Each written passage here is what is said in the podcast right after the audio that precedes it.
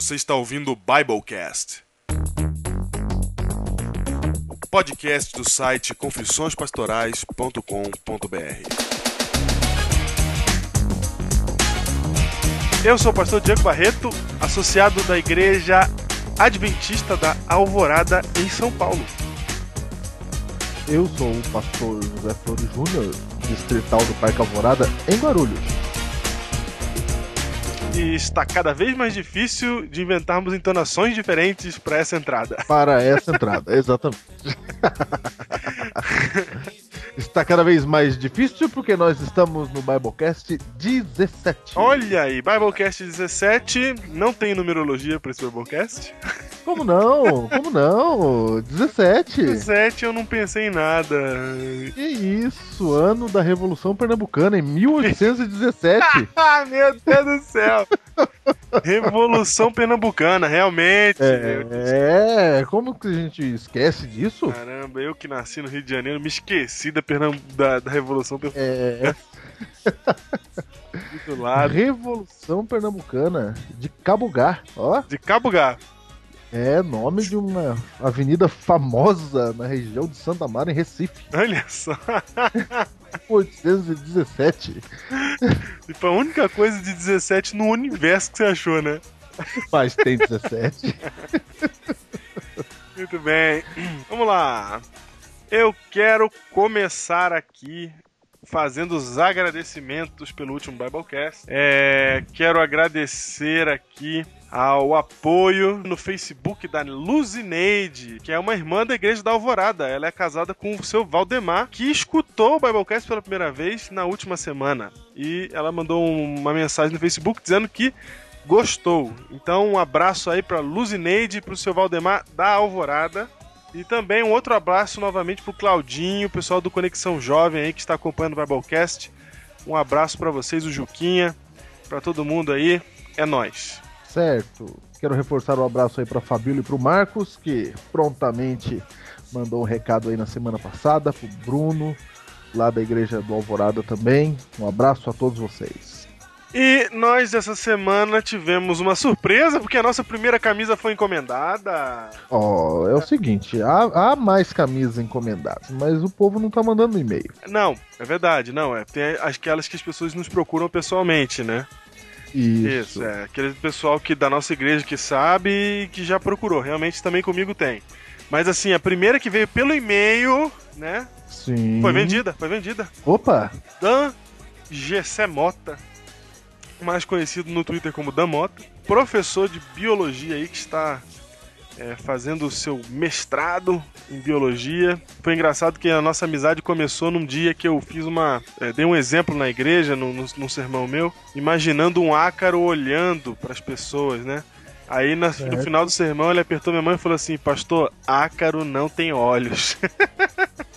ah, isso é preconceito. preconceito, preconceito. Preconceito. Todo mundo olha, o Acro não pode olhar. É verdade.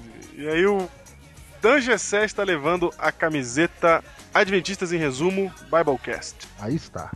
Temos essa semana e-mails, né? Nós recebemos e-mails da semana passada. Recebi um e-mail aqui muito interessante do Everton Amaral.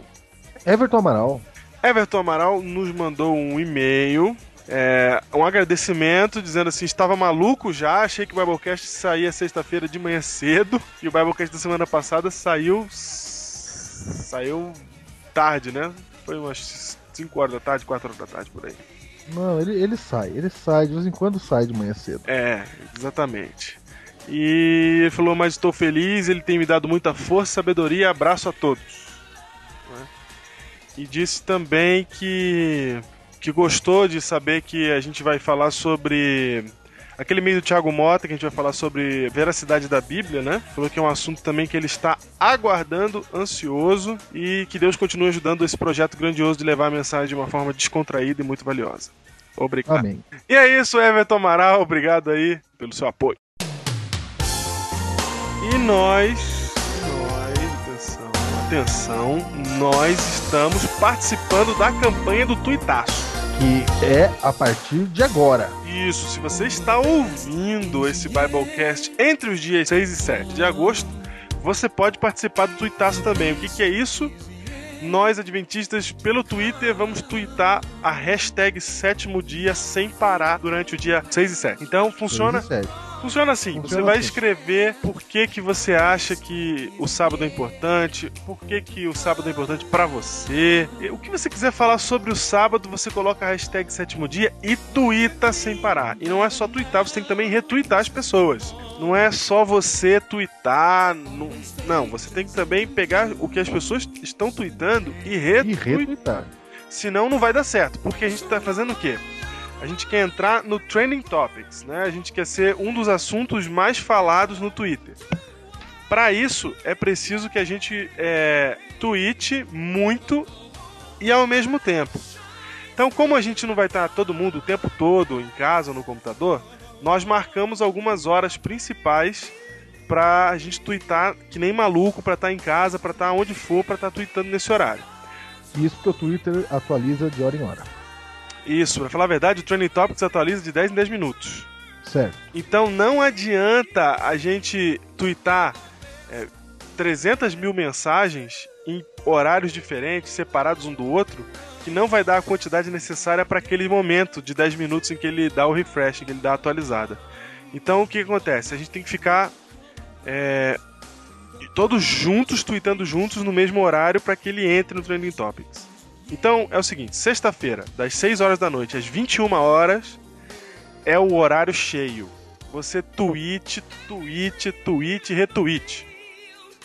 E retweet. E retweet. Você.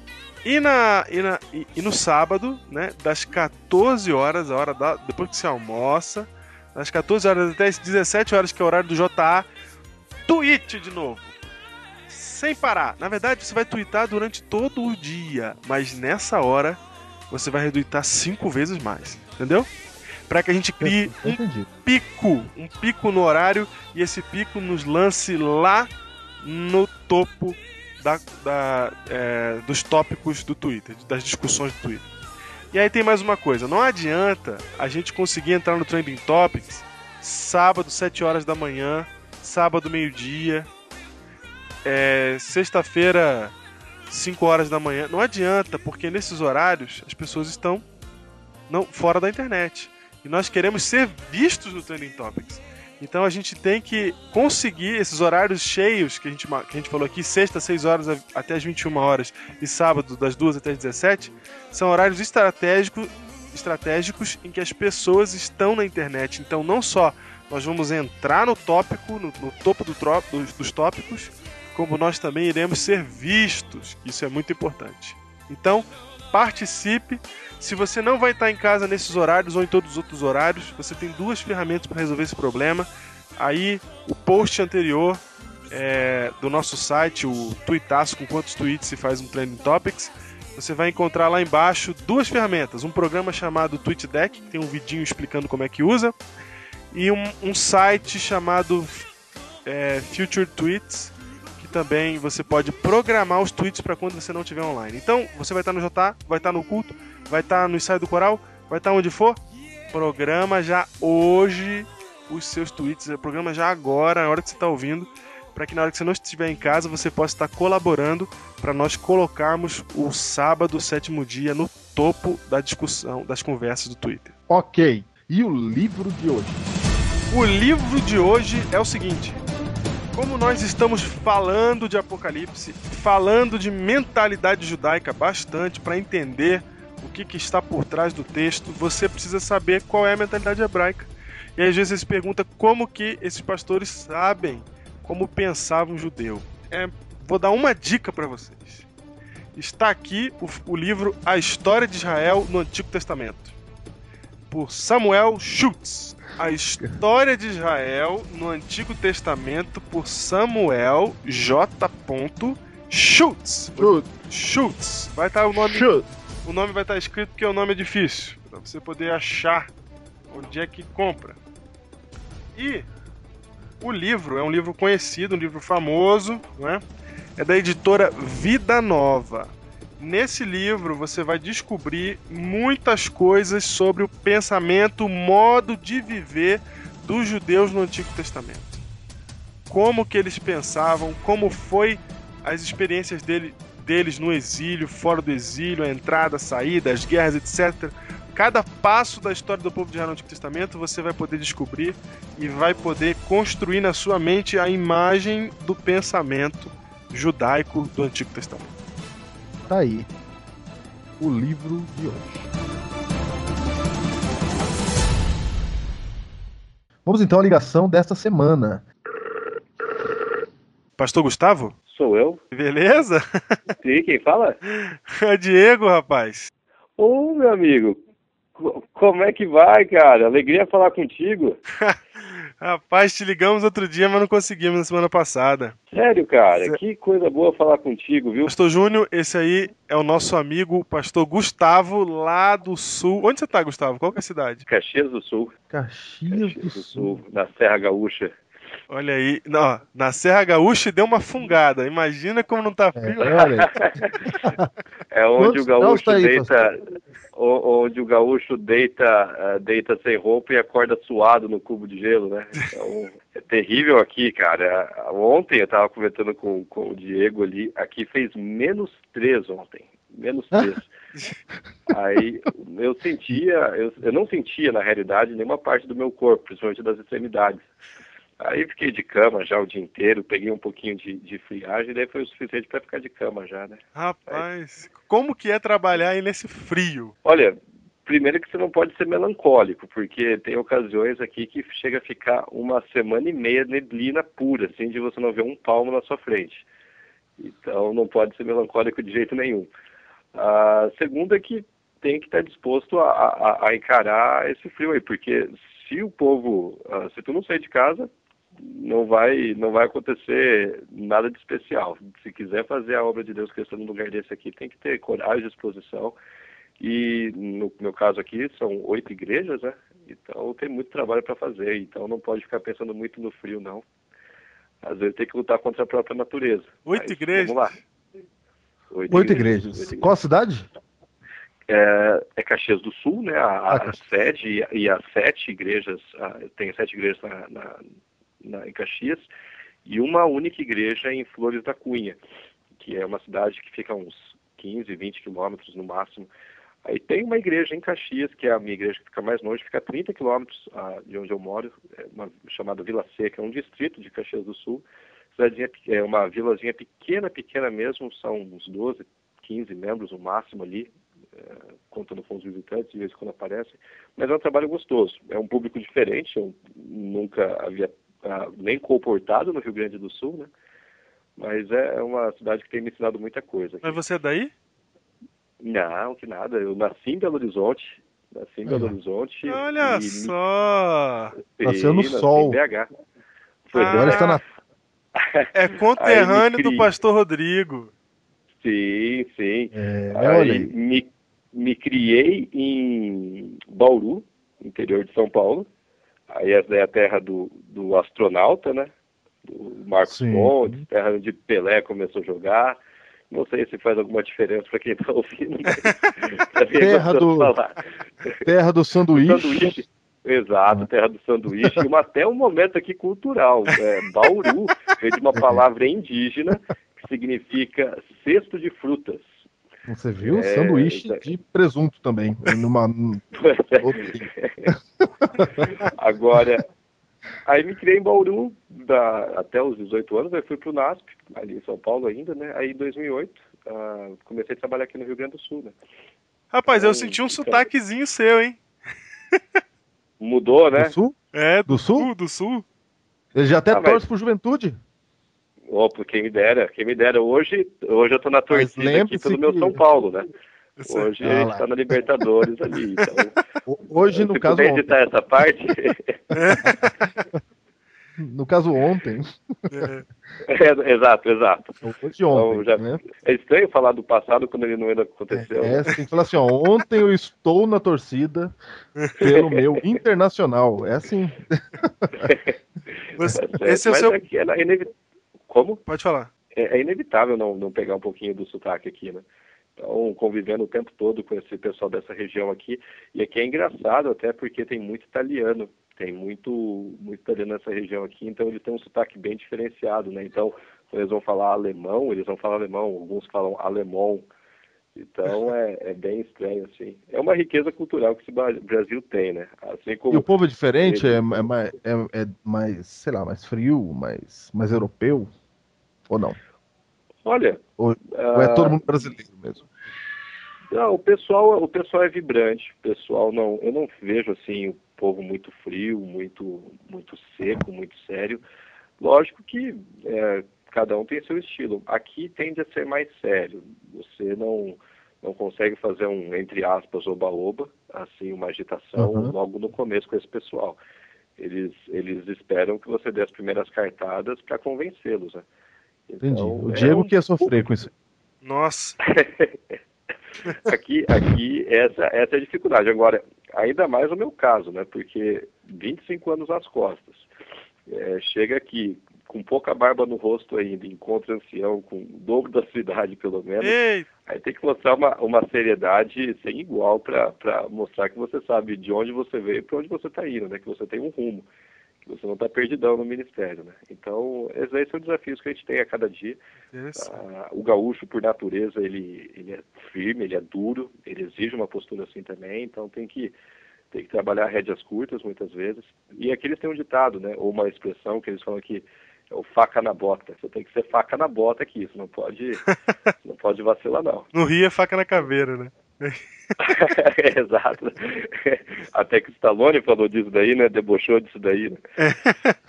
Mas é, você, esse é o seu primeiro ano no distrito? No distrito, sim. Ano passado, e em 2008, eu fiquei no colégio de esteio, né? Como capelão. Aí era professor. Ah, no primeiro ano eu dava 20 aulas e tinha toda a capelania. Ano passado foram 18 aulas e também toda a capelania.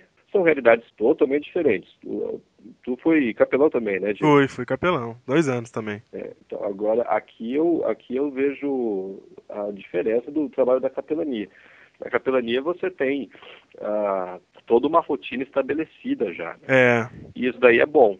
Agora, no distrito, Uh, o que também é bom é que você não tem uma rotina estabelecida, só que ao mesmo tempo é um perigo. É, porque é. você pode se perder tranquilamente com a, com a tranquilidade do seu horário. Né? Você tem que se cobrar bem, né? Exatamente. Então, eu tenho aqui um número X de visitas, um alvo de visitas por semana para alcançar.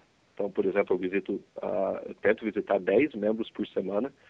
E aparentemente é um número pequeno, mas no caso do meu distrito aqui, eu tenho uns 400, 450 membros mais ou menos. Então, até o final do ano, desde janeiro até agora, até o final do ano, não até agora, daria tranquilamente para visitar todos pelo menos umas duas vezes, né? Se, uhum. se seguir nesse ritmo aí. É, e, 10 não é pouco, a, não. Pois é, e além disso, as comissões, eu não quis sobrecarregar a igreja aos sábados, então as comissões são feitas nos domingos pela manhã, então domingo é bem puxado. São uhum. duas comissões a parte da manhã, tem um curso ou outro que eu realizo com uma igreja ah, na parte da tarde também. Então é, é puxadinho, mas. Mas agora, é, em compensação, é você tem a segunda-feira que você não tinha antes na capelania, né? Mas, exato, exato. tem isso aí. E na capelania todo mundo é teu chefe também, né? É, também. Todo mundo é teu chefe. Agora, aqui no meu caso é a quinta-feira quinta-feira que eu, que eu tenho aqui como dia de folga, porque é o dia que a Marina não dá aula, né? Ah, interessante. Então, a Marina tá dando ela, aula? Ela é professora de ensino religioso e de inglês na, na escola adventista aqui, né? Legal. Aí, então, se alguém tá ouvindo aí que não sabe, eu já estou falando como se fosse gravar é, ao vivo, né? Então, uhum. Marina é minha esposa. Nós indicamos um artigo da Marina semana passada, que está lá publicado no Querigma, né? Na pois é, uma é pesquisa ali sobre o, o Jesus, Jesus um plágio, né? Isso. É um tremendo de um artigo, cara. E não é porque é minha esposa que eu, que eu tô elogiando assim, não. Ela nem tá perto pra ouvir aqui. É, e a, Mas, enfim, a esposa do, do, do pastor Gustavo, ela fez teologia também, né? Pra falar a verdade, eu fiz o TCC com o Gustavo e com ela, na mesma, no mesmo grupo, porque ela também fez teologia todos os quatro anos. Estou até pensando em algo mais sério aqui. Eu estou pensando em ficar com o Ministério da Mulher e pedir para Marina assumir o distrito. Olha aí.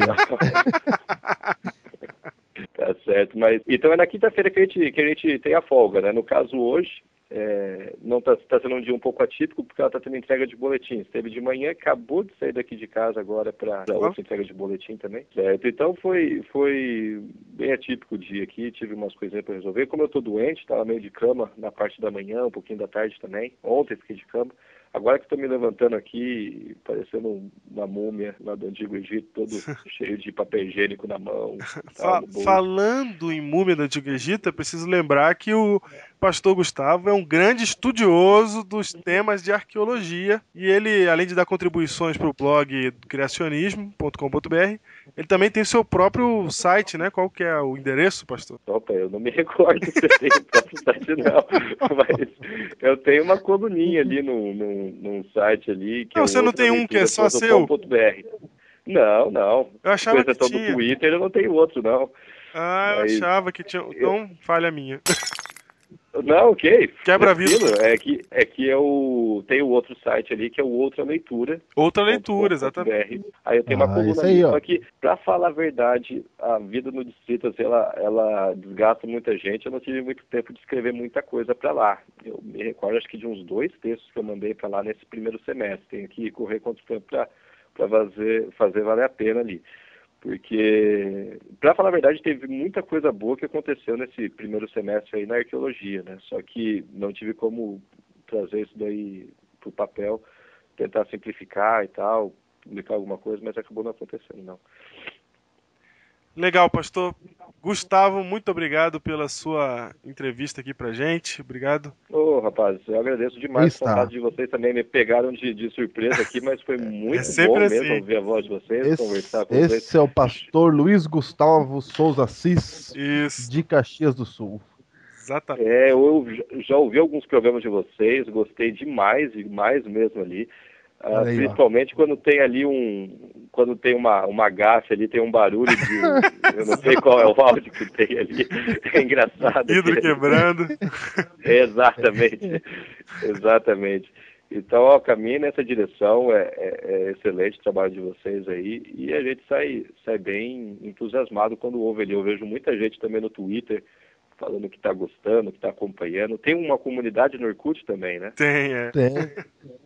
Pois é, não, é, é nessa direção mesmo. A gente tem que dar nossa cara aí pro mundo para conhecer o que, que a gente faz. Não para se orgulhar, né? E agora que você está sendo conhecido pelos ouvintes do Biblecast, se prepara que nós vamos te convidar Opa. agora para participar de um tema com a gente. É, porque Opa, o homem é, da... o homem é firme, hein? É. Ó, pode pegar aí, ó, pega um, por exemplo, uh, quantos anjos cabem na cabeça de um alfinete ou qual é o sexo dos anjos, aí a gente vai longe nesse. É. Beleza, pastor. Obrigado. Mas eu tô, eu tô até com calor agora com os nossos 13 graus aqui em São Paulo. Olha, agradeço eu tava a Deus. Reclamando, eu tava reclamando da vida. Ficou quentinho, né? O quente Olha, agora. Agradeço muito o contato, viu? Agradeço mesmo aí de coração. Sucesso para vocês. Continuem nessa, nessa direção aí, que vocês estão fazendo um bonito trabalho. Valeu. Um abração para você, viu? Um abração para vocês também.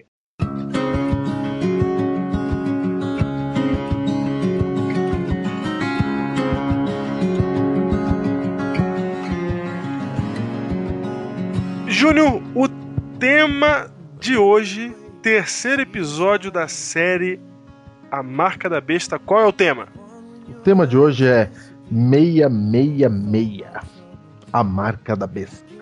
Olha aí, o tão esperado dia desde o começo da série. A série anunciou esse dia desde o seu primeiro episódio, né? Isso mesmo. Então, Biblecast 17, você não vai falar nada do número 17? Não, eu, eu falo na abertura.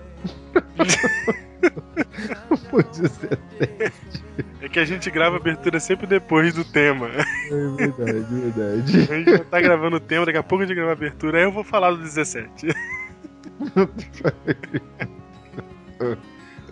Então, voltando, voltando. Vai. Número 666, marca da besta. Será que você sabe o que quer dizer 666? Será que você sabe que marca é essa? Será que é uma tatuagem? Será que é um piercing que vão colocar que, em você? Você sabe que há muitas ideias, né? Muito. que há muitas ideias. Tem a ideia de que é o código de barras. O código de barras. Sabe por que, que eles pensam que é o código de barra? Ah, você sabe por quê? Por quê? Não, é porque o código de barras ele começa com o número 6 ah. Ele inicia com o número 6. A barra, são duas barrinhas juntas que, que, que equivalem ao número 6. No hum. meio tem outra número 6 e na outra ponta tem outra número 6. Então ele começa, termina e é definido pelo meio com o número 6. Olha. E como a Bíblia diz que não vai nem, ninguém vai comprar ou vender senão quem tem a marca, deve ser um negócio que eles colocam no produto para ver o preço. Exatamente. ver o preço, claro. Tá lá, os três seis estão lá no código de barras. Cuidado. Cuidado. Cuidado. Então. E quando você vai no mercado mar... e compra o sal, você pode estar recebendo a marca da besta. Quer dizer então que eu não posso mais comprar sal. Não. eu não falei nem açúcar, porque açúcar é controverso, eu joguei no sal. Né? Ah, tá, tudo bem. Posso comprar nada, porque tudo tem código de barra, né? Não, eu, eu fico imaginando as pessoas com código de barras na testa, né? É mais ou menos aqueles ah, é. filmes feitos em 1978 sobre o futuro. Sobre o futuro. Outros acham que a marca da besta é a televisão.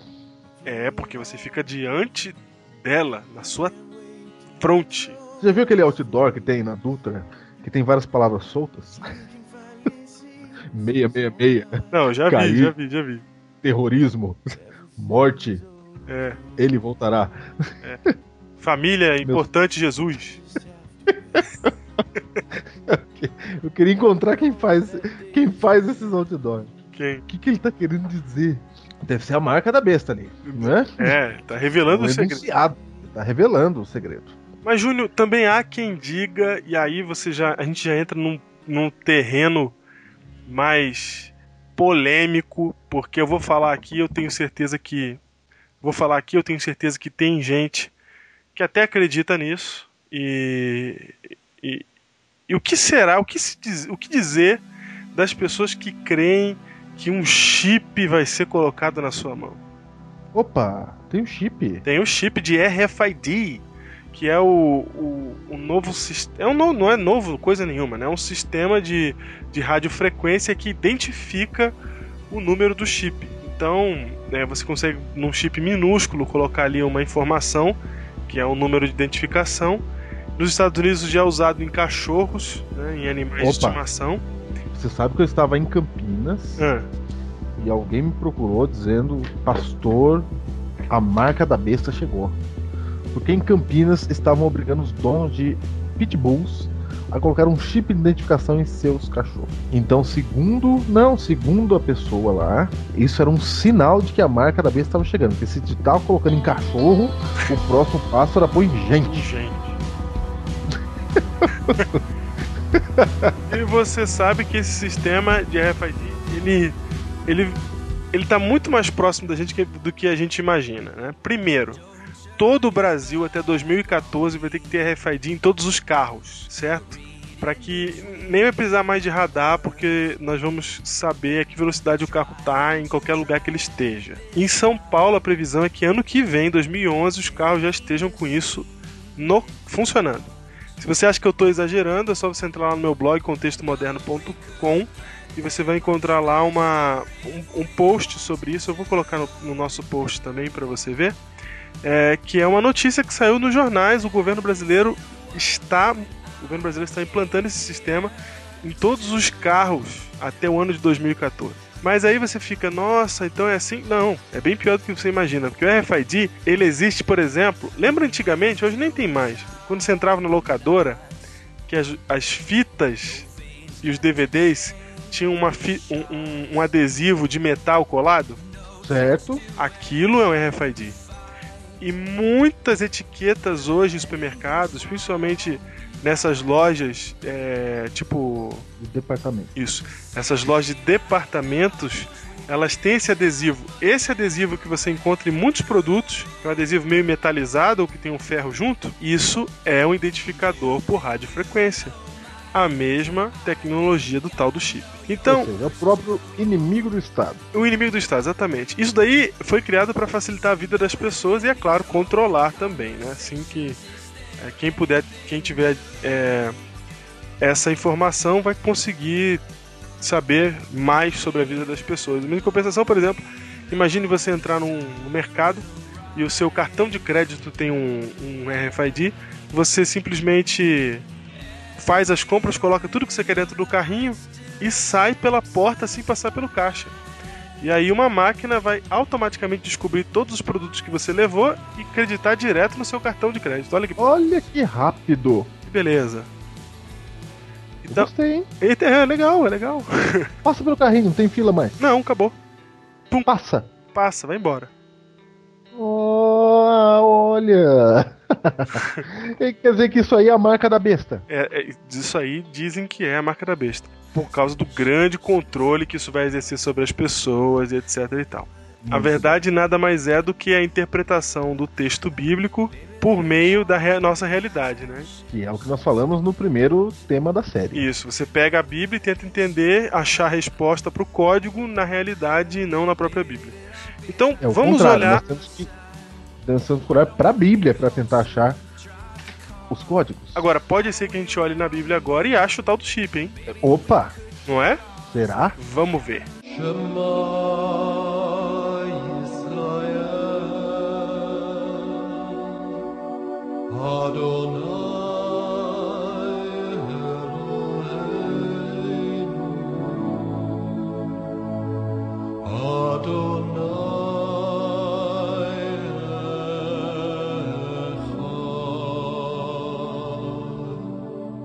Só lembrando o nosso verso áureo da nossa série, Mateus 24, verso 24. Esse é o, é o tema, é o sentido de tudo. Jesus disse que surgirão falsos cristos e falsos profetas, operando grandes sinais e prodígios para enganar, se possível, os próprios eleitos. Então, desde o nosso primeiro episódio desta série, estamos falando que o plano de Satanás é armar um engano para ludibriar, se possível, até os escolhidos de Deus. Então, nós já vimos que Satanás, como é que ele faz isso? Ele se disfarça de Deus, ele se apresenta como Deus. E nós vamos continuar vendo isso hoje no nosso estudo de Apocalipse, capítulo 13. E eu quero que você note, pastor Diego. É isso mesmo, nós vamos 13 voltar pro capítulo 13. isso. Você, eu quero que você note que a ideia no capítulo 13 é a ideia principal em Apocalipse 13 é a adoração. Certo. Ou seja, quem você vai adorar. Ó, até aqui nós já vimos, Mostra, mostra pra Satanás- nós. não, até aqui nós já vimos que Satanás ele vai, ele vai aparecer como se fosse a Trindade e vai imitar a volta de Jesus. E ele faz isso porque ele quer a adoração. E é claro que a adoração não é para ele diretamente, é pela, pela imitação que ele faz. Então, veja, eu vou ler alguns versículos aqui em Apocalipse 13. Veja o verso 4. Diz assim, ó: "E adoraram o dragão, porque deu sua autoridade à besta. Também adoraram a besta, dizendo: Quem é semelhante à besta? Quem pode pelejar contra ela? Veja o verso 8.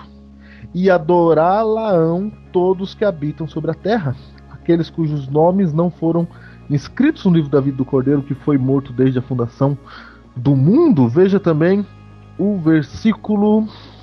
O versículo 12. Veja o versículo 12 agora exerce toda a autoridade da primeira besta na sua presença, faz com que a terra e seus habitantes adorem a primeira besta, cuja ferida mortal foi curada. E o verso 15: E lhe foi dado comunicar fôlego à imagem da besta, para que não só a imagem falasse, como ainda fizesse morrer quantos não adorassem a imagem da besta. Perceba que o tempo todo nós temos aí a ideia de adoração à besta Isso. sendo que vai aumentando o clímax até que há, um decreto de morte aqui. Note que você tem adoração pro dragão, pra besta do mar e pra besta da terra. Isso, é, exatamente. É, pros três. E veja que há um decreto aqui no verso 15 dizendo que a besta ia fazer morrer quantos não adorassem. Então, João está avisando aqui que Satanás ele vai até mesmo forçar a adoração a ele. Ou a imitação que ele está fazendo de Deus. Então, a pergunta final aqui, que você deve ter na sua mente, é quem você adora? Quem você adora? Quem é que você vai adorar? Certo? Essa é toda a questão. Desde, Toda o, a questão. desde o início, essa é toda a questão, né? A questão do grande conflito é essa. O questionamento de Satanás no céu é: Deus não presta para ser o governante. Então vocês precisam adorar a mim. ou a outra coisa. Né? Exatamente. Ou a qualquer em coisa contra... que não seja Deus. Isso está em oposição ao capítulo 14, verso 7, que diz o primeiro anjo, né, voando pelo meio do céu. Ele diz assim, ó: "Temei a Deus e dai-lhe glória, pois é chegada a hora do seu juízo. E adorai, olha só, faz um apelo aqui. É. Aquele que fez o céu, a terra, o mar e, a, e as fontes das águas. Você quer ver mais paralelismo entre o 13 e o 14 agora? Vai, pode, pode, pode mostrar. Então vamos lá. Olhe para o seguinte. João, ele está ele começa a fazer um paralelismo entre a besta e o Cordeiro de Deus. Porque a besta ela tá tentando tomar o lugar do Cordeiro de Deus, lembra? Ele está tentando Sim. se colocar no lugar de Deus. Então, para deixar isso bem claro, João faz um paralelismo entre o capítulo 13 e o capítulo 14, enquanto ele apresenta a besta, ele apresenta ao mesmo tempo o cordeiro com as mesmas linguagens. Por exemplo, verso 11, você vai ver assim, do capítulo 13: Vi outra besta emergir da terra, certo? Certo. No verso 14, você vai encontrar no começo Olha só, a mesma, a mesma terminologia, capítulo 14, no verso 1, quando ele começa a falar do cordeiro, ele fala assim: olhei. Lá no, no. Quando ele fala da besta, ele fala vi. No 14, ele fala olhei. Na besta, uhum. ele viu o quê? Viu a besta. No cordeiro, ele viu o quê? Viu o cordeiro. A besta emergia da terra. O cordeiro estava em pé sobre o monte Sião. Veja que dá a localidade dos dois. Uhum. Isso, no pensamento hebraico, na poesia hebraica, é muito claro. Eles estão entendendo o que está acontecendo aqui ele está fazendo um paralelismo. No hebraico não se rimam as, os fonemas, né? É isso, as sílabas. É, não se rimam é as sílabas, os sons. O que se rima no hebraico é, são as ideias. E é isso que o João está fazendo, uma rima de ideias. Então, lá ele fala que viu a besta emergir da terra. Olhei o cordeiro em cima do monte, em pé em cima do monte Sião. No verso 16 ele fala assim: a todos, os pequenos, os grandes, os ricos e os pobres, os livres e os escravos, fez que lhe seja dada certa marca. No verso 1 ainda, do capítulo 14, ele fala assim: E com ele 144 mil.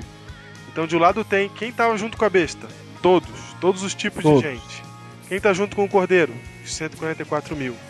O pessoal que está junto com a besta tem a marca da besta. E o pessoal que está junto com o cordeiro? Na fronte está escrito o seu nome.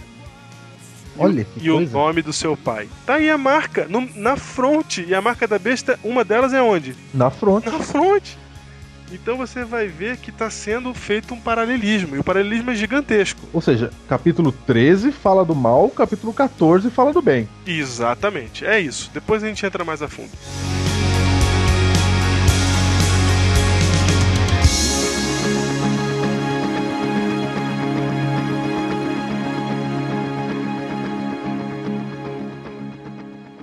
Olha aí. Então veja, a ideia é que é adoração. Quem é que você vai adorar? No capítulo 13 há uma luta para você adorar a besta. O dragão e a besta do mar e a besta da terra. Isso. No capítulo 14 há um apelo para você adorar e aqui tem um detalhe interessante. É para você adorar aquele que fez os céus, a terra, o mar e a fonte das águas. João aqui não manda você adorar a Deus, porque se você adorasse a Deus, você ia adorar a Trindade satânica que está disfarçada. Isso. Então João está dando a característica de quem você deve adorar, que é aquele que fez o céu, a terra, o mar e a, as fontes das águas. Aí alguém pode dizer assim: "Ué, mas essa característica é característica de Deus. Como é que eu vou isso isso não me ajuda em nada a identificar. Será? Oh, será? Será? É claro que ajuda. Vamos lá. E é aí que nós estamos indo, hein? Vamos, vamos que vamos. Vamos lá. Olha só. Então, a ideia é adoração, não é? Satanás busca adoração para ele através de um engano. Então, veja que a ideia toda aqui é de adoração. E pastor Diego, nos dez mandamentos, e agora eu quero ir para os mandamentos, e já já a gente vai falar mais dos mandamentos, mas o primeiro mandamento da lei de Deus fala de adoração. Não terás verdade, outros não... deuses diante de mim. É, não, você vai adorar só um. Não, e, na verdade, o, o pastor Diego, não é só o primeiro mandamento que fala de adoração. Não, são os quatro primeiros mandamentos. Os quatro primeiros mandamentos falam de adoração. E se você olhar o restante dos dez mandamentos, fala agora de relacionamento com o próximo. Honrar pai e mãe, não matar, não adulterar. Relacionamento com o ser humano. Os primeiros quatro mandamentos falam de relacionamento com Deus. de adoração a Deus. Isso. E, e como Satanás quer ser adorado em Apocalipse 13, Pastor Diego, veja como ele faz uma imitação dos dez mandamentos. Ele não tá imitando tudo? Tá. Tudo, tudo, tudo. Até as tribulações angélicas ele imitou. É, tudo. Veja como ele imita os mandamentos. Aqui não é, é, não é como se fosse uma imitação, uma contrafação aos mandamentos. Então ele aparece como se fosse a trindade, e olha o que ele diz no verso 4 de Apocalipse 13, no final. Ó, e adoraram o dragão, perceba, porque deu a sua autoridade à besta, também adoraram a besta, dizendo: olha o que eles dizem, quem é semelhante à besta? Opa! Quem pode pelejar contra ela? Então é uma pergunta aqui, ó. Quem é como a besta? A resposta esperada é ninguém é como a besta. Claro, ninguém é. Como é o primeiro mandamento da lei de Deus? Ninguém é como Deus. Não há nenhum outro Deus semelhante a ele. E aqui é como se Satanás fizesse uma contrafação e dissesse: Não, na verdade ninguém é semelhante à besta. Isso. Ela se posiciona numa situação de que ninguém é semelhante a ela. Qual é o segundo mandamento da lei de Deus? Não farás imagem nem as adorarás. Veja o que diz o versículo, então, o versículo 14 de Apocalipse 13. Versículo 14 diz assim: Seduz os que habitam sobre a terra por causa dos sinais que lhe foi dado executar diante da besta, dizendo aos que habitam sobre a terra que façam uma imagem Opa! à besta, aquela que ferida a espada sobreviveu. Olha só, o diabo tá tenta zombando. deturpar tudo o que Deus faz. Ele ao mesmo tempo em que copia, ele deturpa e aí É, ele copia, ele zomba, né? ele zomba, exatamente. Tá Então, enquanto. Deus fala não adorarás a nenhuma imagem, ele vai, institui uma adoração e faz assim, ó, faz uma imagem para ela. É verdade. Qual é o terceiro mandamento da lei de Deus? O terceiro mandamento é: não tomarás o meu santo nome em vão. Exatamente, lê então o versículo 6. Versículo 6 diz assim: abriu a boca em blasfêmias contra Deus, para lhe, Para fazer o quê? lhe difamar o nome e difamar o tabernáculo a saber os que habitam no céu. O nome de Deus sendo difamado aqui. Só lembrando que quem tá dizendo que tá derrubando os mandamentos é João. Isso. Se não fosse João, você não acharia que estava difamando o nome. Você não acharia que fazer uma imagem da besta era errado. Se não fosse João, É, percebe? Então a, a besta vai. Ela, Satanás ele vai copiando tudo. E os mandamentos que tem a ver com a adoração a Deus estão sendo citados aqui. Estão sendo jogados por terra. E deitou por terra a verdade, fez isso e prosperou. E prosperou. Daniel 8, versículo, versículo 12. Isso.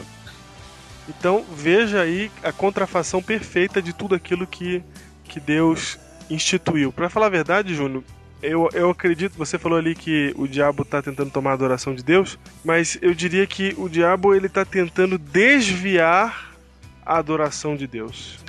Pra qualquer coisa. Pra qualquer Pra coisa. qualquer coisa. Entendeu? Por isso que ele manda fazer uma imagem, entendeu? Porque eh, se você adora essa imagem, automaticamente você tá adorando a ele, porque você tá dando argumento ao ponto de vista dele, que é Deus não é digno de adoração. Então, é, qualquer coisa que o diabo conseguir fazer, não é, é que às vezes a pessoa pensa, ah, eu vou adorar o diabo e tal. É, na verdade, essa adoração é indireta. Ele quer que você adore diretamente qualquer coisa que não seja Deus. É verdade. Faltou um mandamento, né? Falta um mandamento, falta um. E é aí que nós vamos entrar aí pra marca da besta.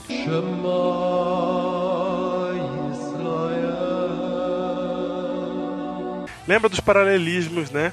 Do capítulo 13 com o capítulo 14. Olha agora o verso do capítulo 13, verso 18 do capítulo 13. Último verso. Último verso. Aqui está. Aqui está a sabedoria. Opa, Aquele pera, pera, nem, nem, nem, nem continua. Opa! João fala assim: aqui está a sabedoria. Isso é uma dica, hein, Júnior? É uma dica em tanto. Se você escreve um texto, um livro, e de repente numa parte do capítulo você fala assim: aqui está a sabedoria, é praticamente um pop-up saltando na sua cara, né? É assim, ó, O que que tá saltando? aquela janelinha, do- aquela janelinha que você entra no site e abre outra. assim. Certo. É alguma coisa que tá em destaque, né? Ele fala assim: aqui está a sabedoria, ele tá falando para tudo e preste atenção no que eu vou falar. É que nem o Jesus falando quem tem ouvidos ouça, né? Sim. É Tá dando a resposta aqui. Exa- é, Não, pensa só, eu tô escrevendo um livro em código. Se eu falo aqui está a sabedoria, alguma coisa tem ali, alguma chave tem ali, né? É lógico. E então a chave tá aqui. Tem uma chave aí.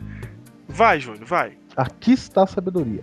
Aquele que tem entendimento, calcule o número da besta, Opa. pois é número de homem. Aquele que tem entendimento, calcule o número da besta. Ele está dizendo então que você precisa analisar, por meio do entendimento, se é possível, você precisa analisar, calcular, fazer uma conta, sei lá, entendeu?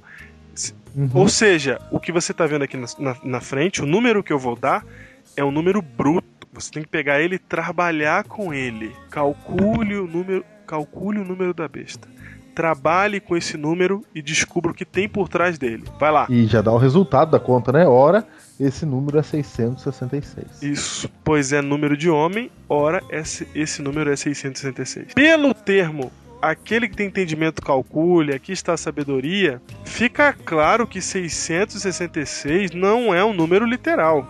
Não é simplesmente alguém vai sair por aí marcando a testa das pessoas com o número 666 com um carimbo escrito 666. Né? Isso, né? né? Pega um carimbo. É, e tem gente que fica preocupado, assim, se você. Se o número da sua casa é 666, não é? É. Ou se o candidato é 13666, não é? Ou 45666, você não vota nele. Você sabe que no Rio de Janeiro eu tinha um telefone lá na minha casa que era 6664. Ah lá. Aí meu pai falava que era o número, não sei, eu não lembro o começo do número. Aí ele falava, e o diabo a 4. Aí, ó.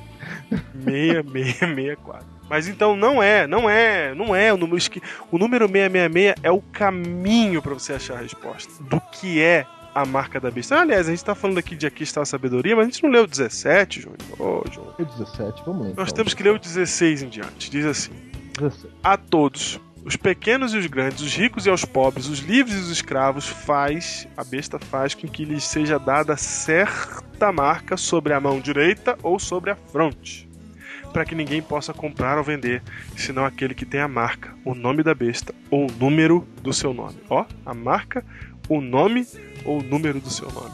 E aqui está a sabedoria. Você quer saber o que é a marca? Você quer saber o que é o número do seu nome? Então vou te dizer, tem entendimento, calcule. O número é 666. Aqui está o código. Resolva ele aí. É isso que o João tá fazendo, ó. Tá aqui, ó. Vou te dar a dica. 666. Sacou? Um judeu pararia para pensar por alguns minutos, algumas horas e poderia encontrar alguma referência no Antigo Testamento. Lembrando que nós temos que sempre pensar assim: da onde João tirou essa ideia. Da onde E da onde João tirou essa ideia? Da onde João tirou essa ideia de 666? Eu encontro essa ideia na Bíblia no livro de Daniel. Daniel, capítulo 2. Capítulo 3. Daniel, capítulo 3. capítulo 3. O que está acontecendo no capítulo 3 de Daniel? Um rei chamado Nabucodonosor mandou construir uma imagem para que essa imagem fosse adorada. Perceba que referência há na Bíblia. Da onde João tirou essa ideia de 666? Você acha que João foi em Roma e olhou a tiara do Papa e viu lá escrito um nome e ele pensou assim: esse nome vai contar os algarismos romanos e vão dar 666? Será que foi isso? Será que foi isso? E se foi isso? Por que, que eu tenho que pegar algarismos romanos se a Bíblia foi escrita em grego? Não. eu fico imaginando o João vendo a tiara do Papa e pensando assim: rapaz, eu preciso avisar para ele fazer a conta aqui do algarismo romano. Ah, deu 666. aqui Não está é? a sabedoria, gente. 666. Você sabe qualquer nome pode ser meia, quase 666, né? Já fiz vários testes aqui ah, é? É, e tem gente que consegue fazer 666 com o nome Ellen Gold White. Olha! Que é o nome completo de Ellen White. Tem gente que consegue tirar 666 disso. Eu já consegui tirar 666 de professor de teologia. O meu nome, se eu fizer um esquema louco lá, também dá meio que dá certo. Ou seja, na Bíblia não há uma evidência dizendo que você tem que pegar um nome e somar os valores das letras dos algarismos romanos desse nome. Você sabe que o Windows 98, se você botar em hexadecimal, dá 666 também, né? É uma coisa assim. Eu não lembro como é que você faz a conta. Não sei se é hexadecimal, se é outro código, mas eu lembro que você faz um negócio com o Windows 98 lá, dá 666 também. Então, gente, vamos, vamos na Bíblia. Vamos na Bíblia.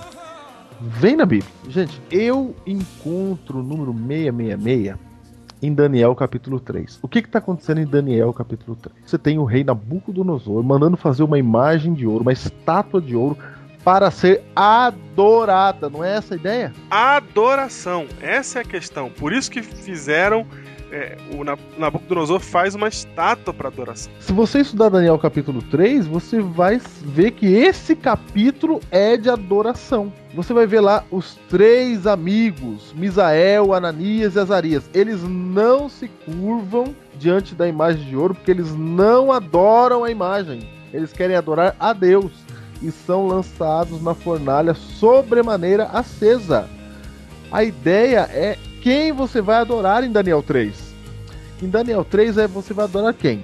Ao homem ou a Deus? E é tanto, tanto é assim, lembrando dos Biblecasts anteriores, por exemplo, naquela época as, as nações eram representadas por Deus. E quando Nabucodonosor teve uma visão da história da Terra, Deus deu uma visão para ele por meio de uma imagem de um ídolo.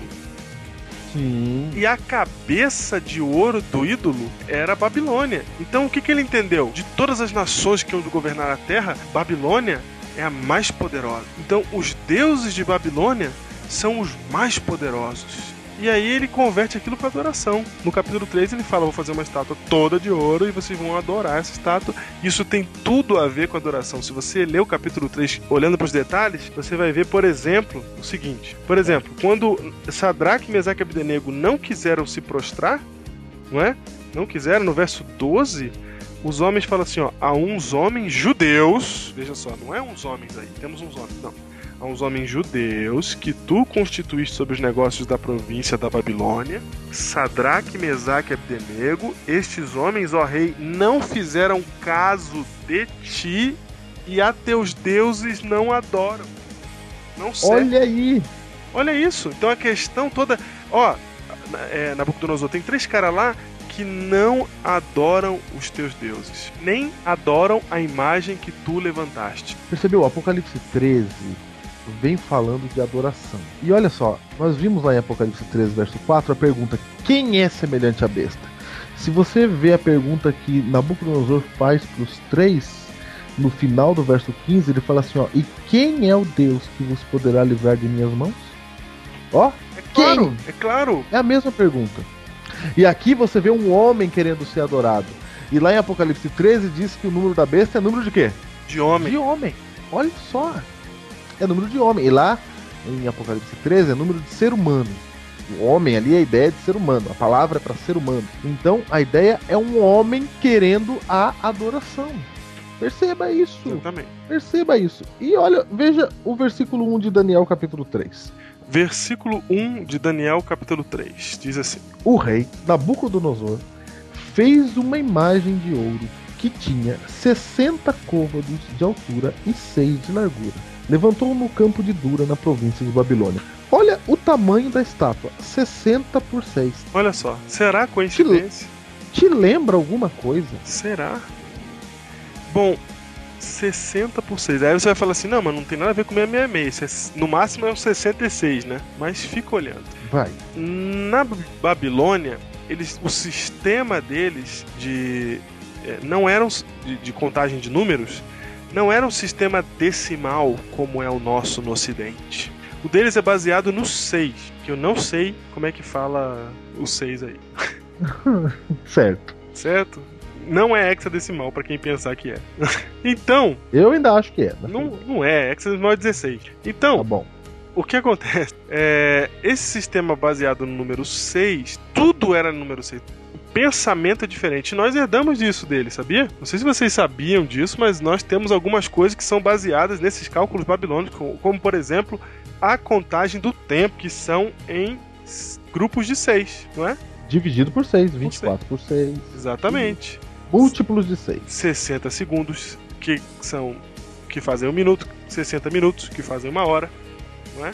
Olha aí, ó. É isso aí. 12 horas ou 24 horas são múltiplos de 6 também. É, a contagem de graus, 90 graus, 180 graus, 360 300. graus, múltiplo de 6. Então, na Babilônia hum, tudo era assim. Inclusive tem um, um diagrama de números místicos que eu vou colocar para vocês aí no post, para vocês verem esse diagrama de números místicos, onde você encontra e esses números místicos eles eram utilizados no culto babilônico, certo?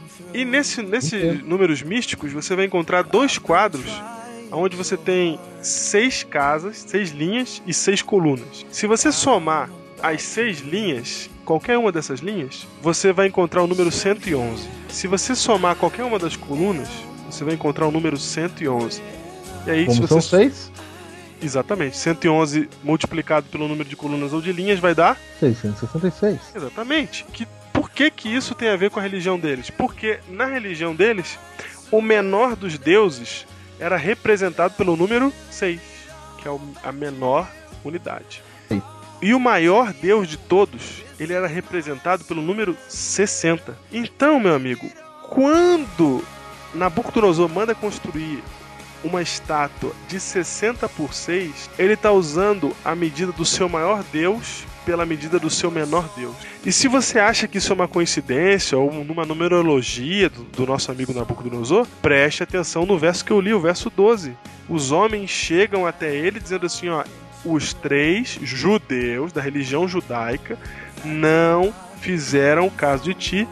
Até os deuses não servem nem adoram a imagem que levantaste. Então fica claro que a questão ali, todo mundo entendia que 60 por 6 era uma questão de deuses. Porque a estátua de Nabucodonosor foi feita de ouro, mas ela tinha a imagem de quem, Júnior?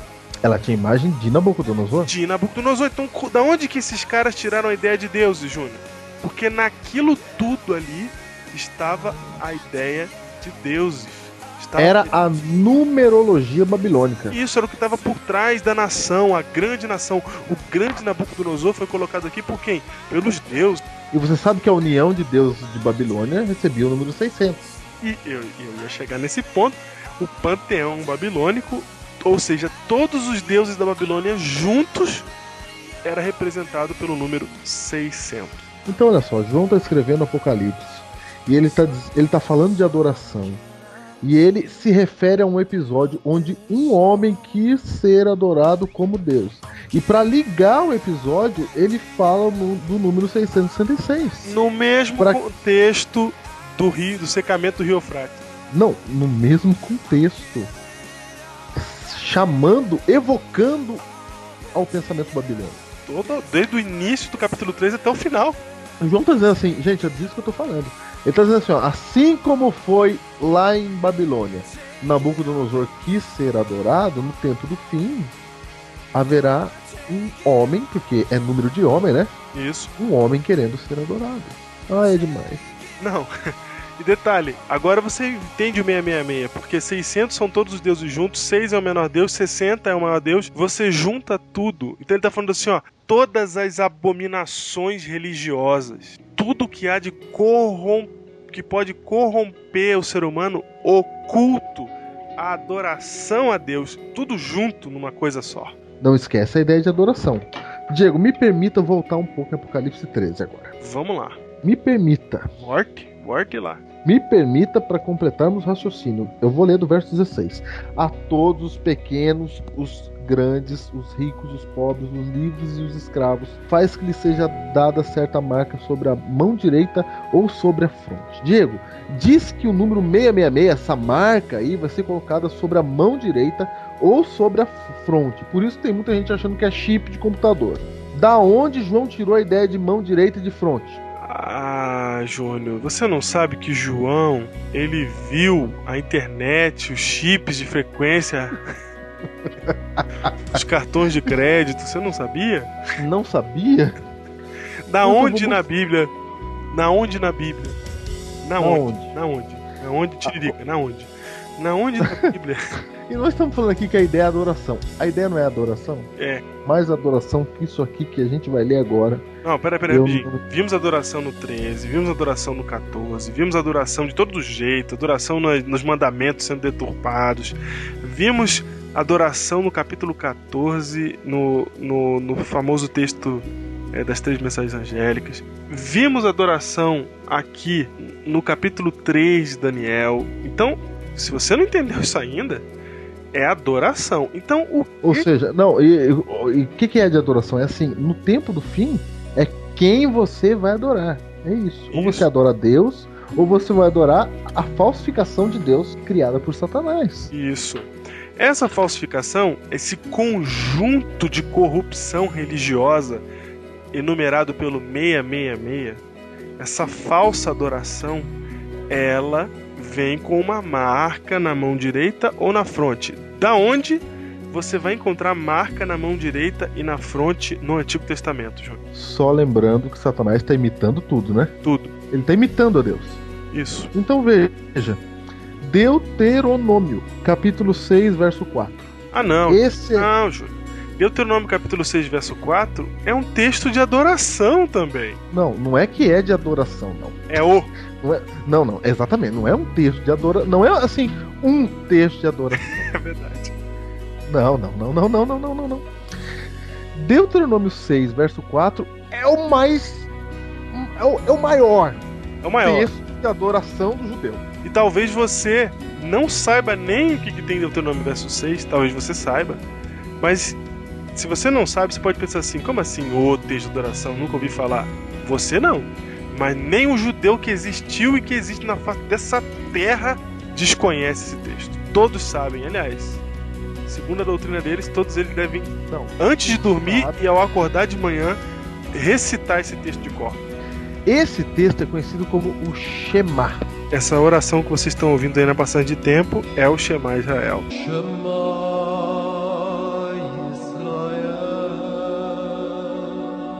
Esse texto, ele não é, ele não é um texto de adoração. Ele é o texto. Todo judeu, como o pastor Deus falou, sabe disso aqui, é conhecido como Shema. Shema, ouve. Shema Israel, porque o texto começa assim.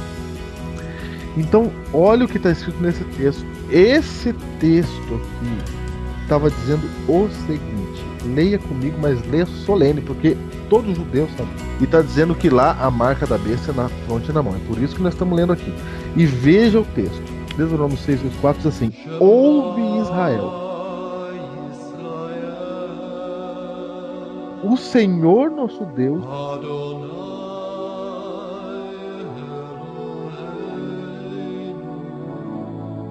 é o único Senhor.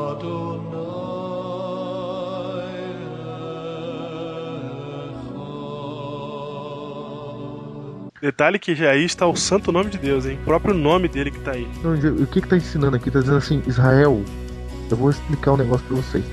E por que que esse texto era tão importante para os judeus? Deus falou assim, ó. Deus falou lá no começo da história dos hebreus. Deus falou assim, ó. Eu vou ensinar uma coisa para vocês.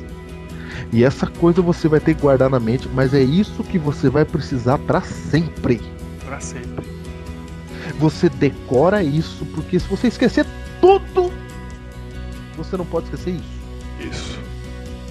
O quê? Que o Senhor nosso Deus é o único Senhor.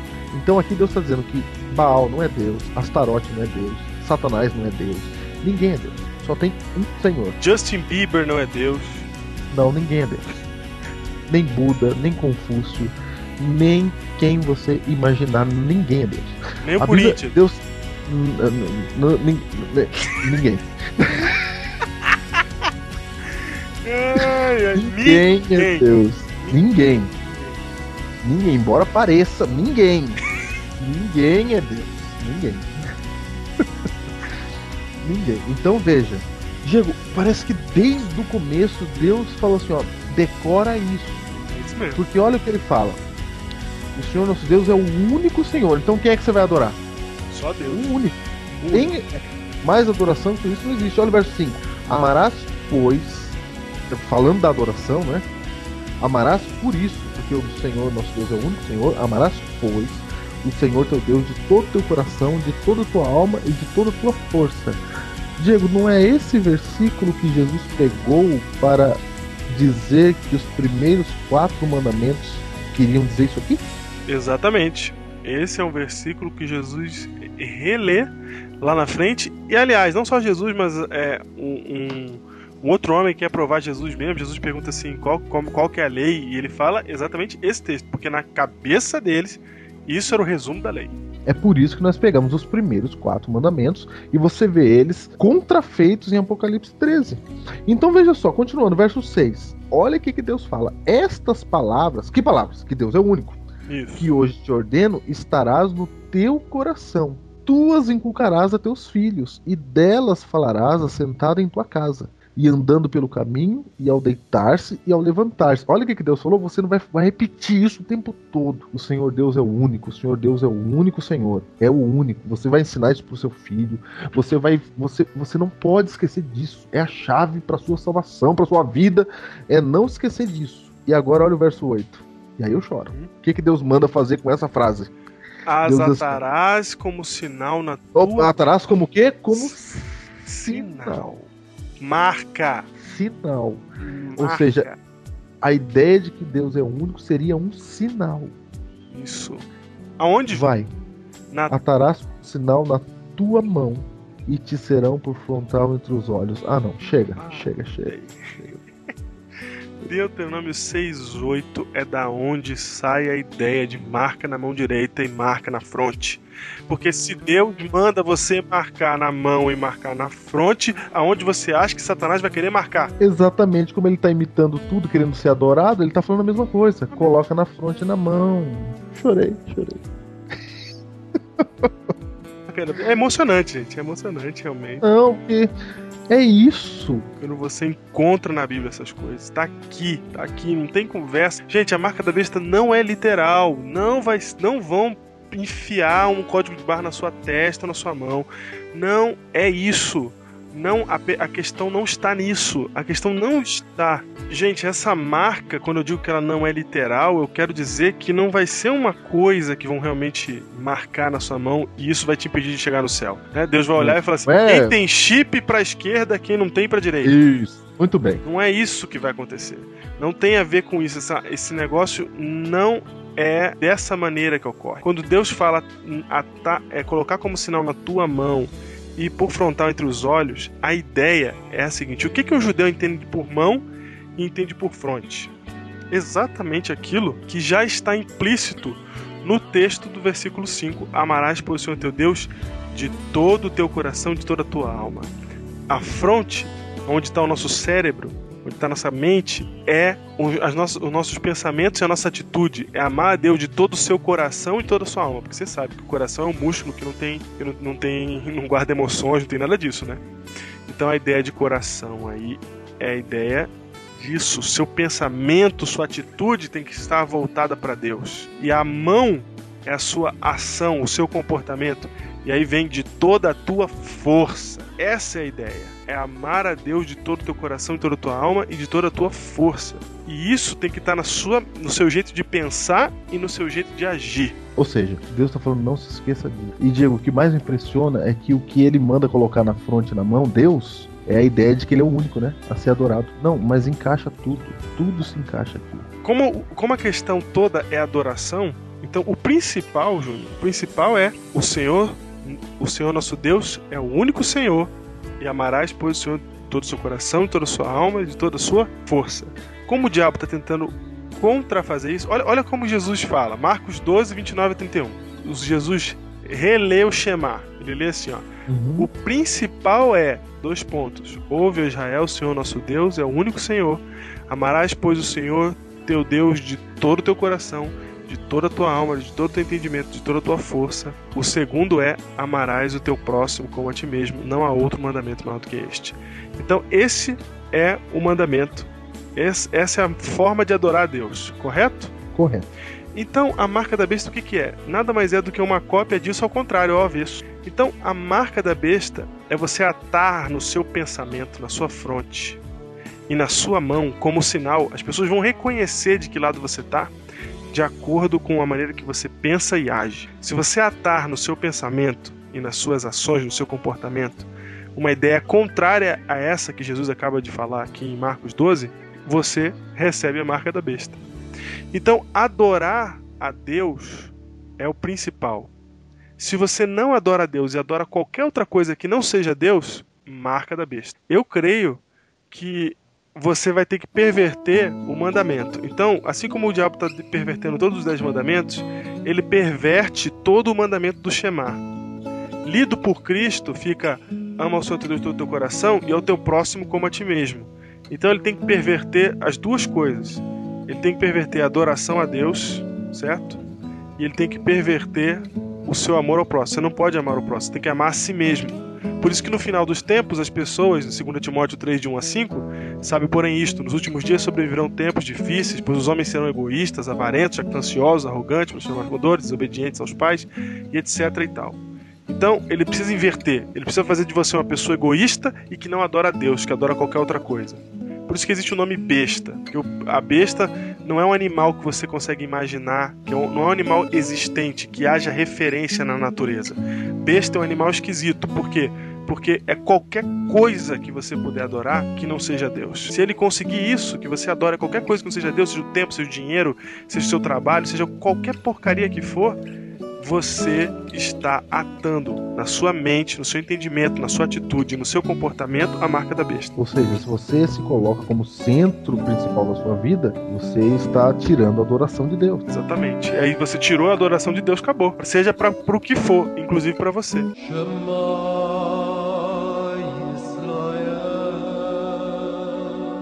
E Diego, pelo que você está falando, olha que interessante. Na Bíblia, o número 6 é número de homem. Já vimos isso, né? Ser humano. Isso. Que dia foi criado o ser humano? O ser humano foi criado dia 6. Olha que maravilha.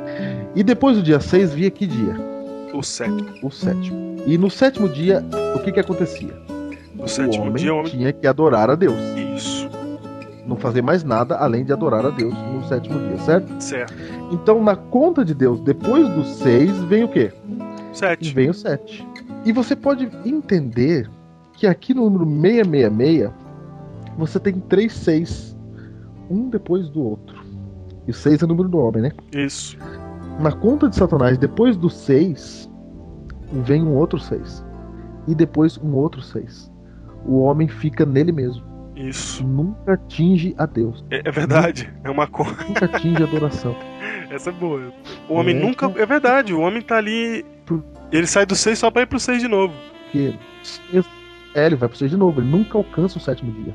Ele tem que ficar trabalhando, trabalhando, trabalhando para buscar o dinheiro para ele, pra, tudo para ele. Tudo pra ele. Mas na conta de Deus, não. O homem que é criado no sexto dia tem que alcançar o sétimo, que é a plenitude da adoração. Você adora Deus, você larga tudo. Você reconhece que Ele é o único Senhor e não as riquezas, e não seu patrão, e nem nada disso. E só lembrando que Apocalipse 13 derruba os quatro primeiros mandamentos. Nós vimos aqui. E o quarto mandamento está sendo derrubado aqui na marca da besta. E, E e, diz lá que não vai poder comprar e nem vender. e derruba Porque- até o resumo dos mandamentos. Tudo, tudo é, É. imitado, tudo é copiado, tudo é pervertido.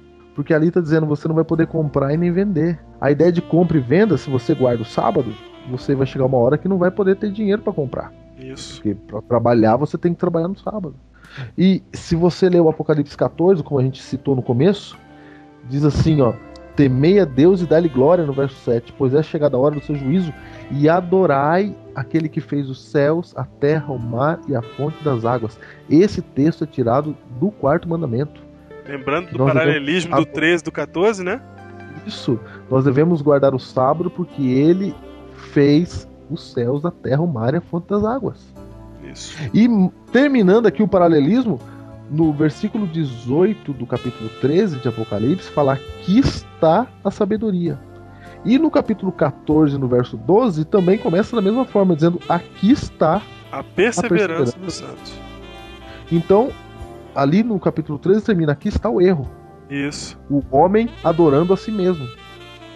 E no capítulo 14, aqui está a perseverança dos santos. Quem são eles? Os que guardam os mandamentos de Deus. Olha como é que está importante aqui. Isso. e tem a fé em Jesus e não a fé em si mesmo.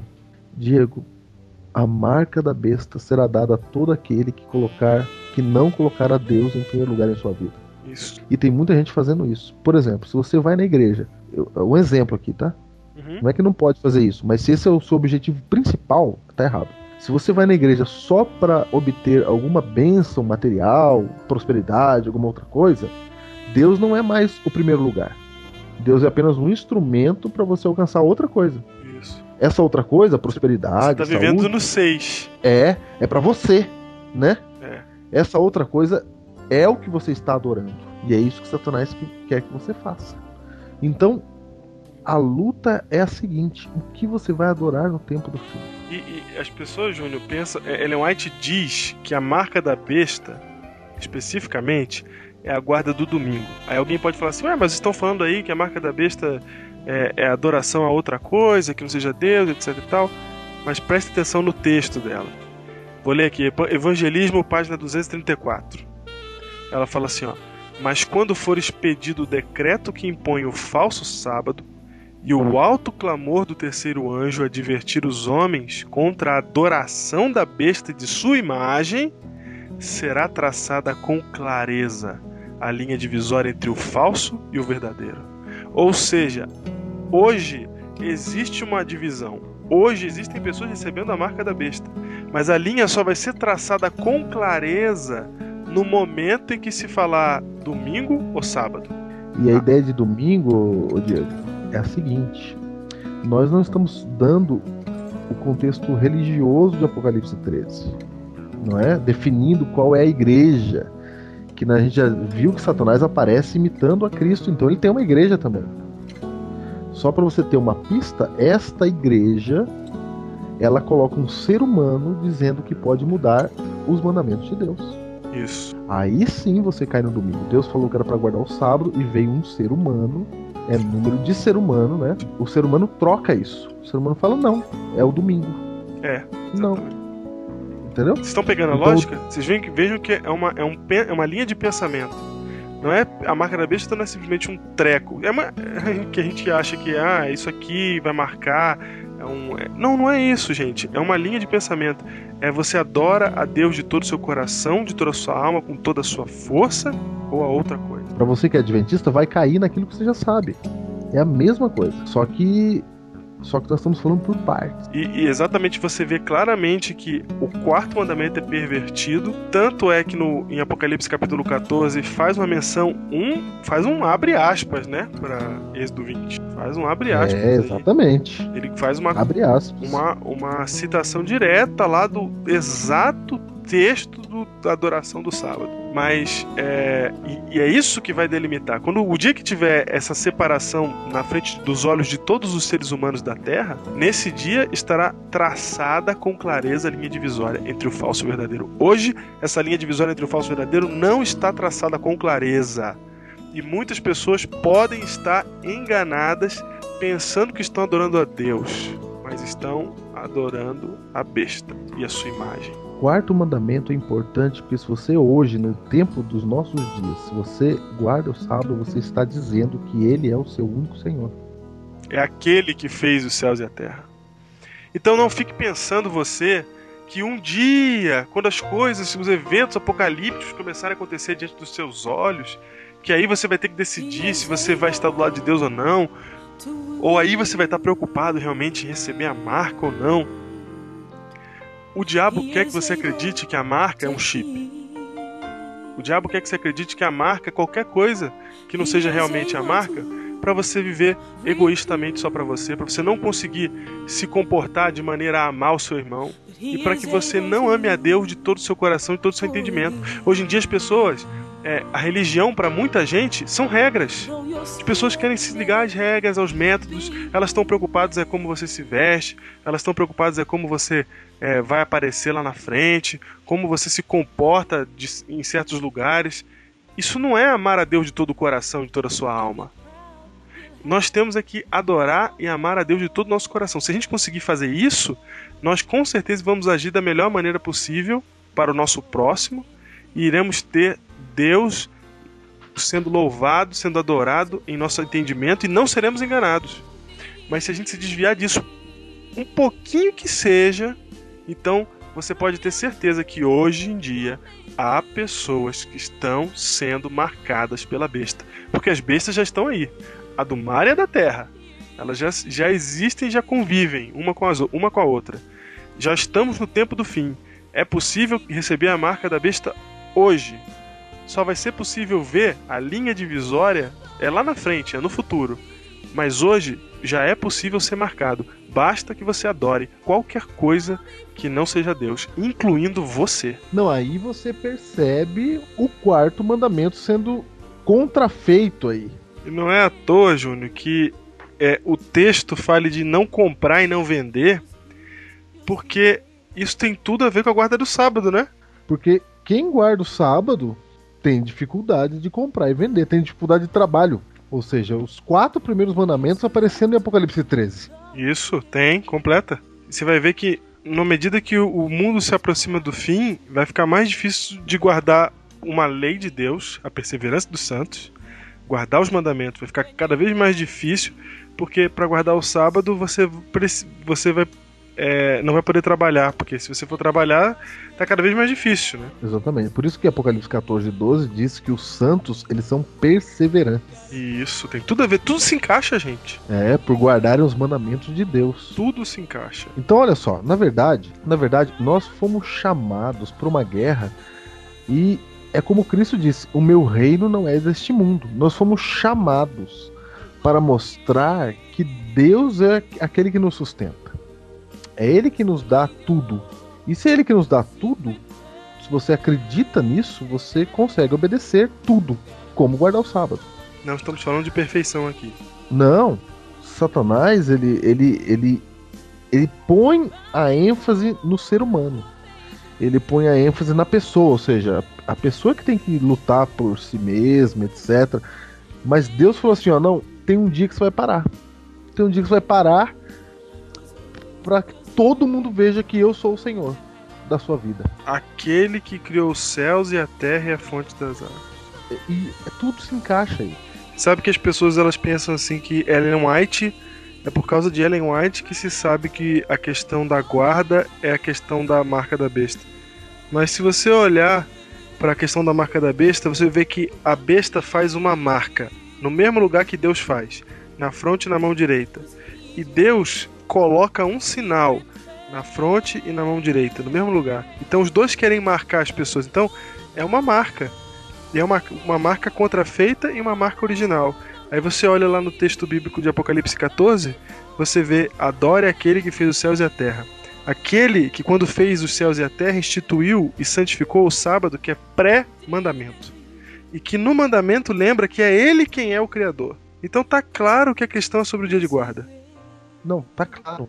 Tá claro. Não, e você vê que no final do capítulo 13 Deus fala: aqui está o mal, calcule o número da bênção. Isso. E o paralelismo lá embaixo é: aqui está. 14 e 12, aqui está a perseverança dos santos, que são os que guardam os mandamentos de Deus. Olha aí, tá claro, tá claro. Se Deus tem. Percebe? Se Deus tem um dia, que é o sábado, e o diabo tá imitando tudo, Tudo. fala para mim se ele não vai mexer no dia de adoração. É exatamente isso. E o dia de adoração hoje, para aqueles que acham que isso não tem nada a ver, e para que tanta ênfase nisso? Quando você guarda o sábado, você está dizendo que o Deus desse século não é o homem, não é o dinheiro, mas o verdadeiro Senhor. A pergunta da besta em Apocalipse 13 é quem é semelhante à besta? E o que Deus quer nos ensinar é, gente, o Senhor Deus é o único Senhor. É o chamado de Deus. Coloque isso na sua fronte, amarra na tua mão para você não se esquecer. Lembrando que nós estamos falando de sábado, nós entendemos que há uma disputa aqui em dia de adoração, e isso vai fazer diferença no final dos tempos, etc. Mas, enquanto essa linha não é delimitada, que fique bem claro que hoje já é possível receber a marca da besta, contanto que você, em suas atitudes, seus pensamentos, em seu comportamento, esteja adorando outro Deus.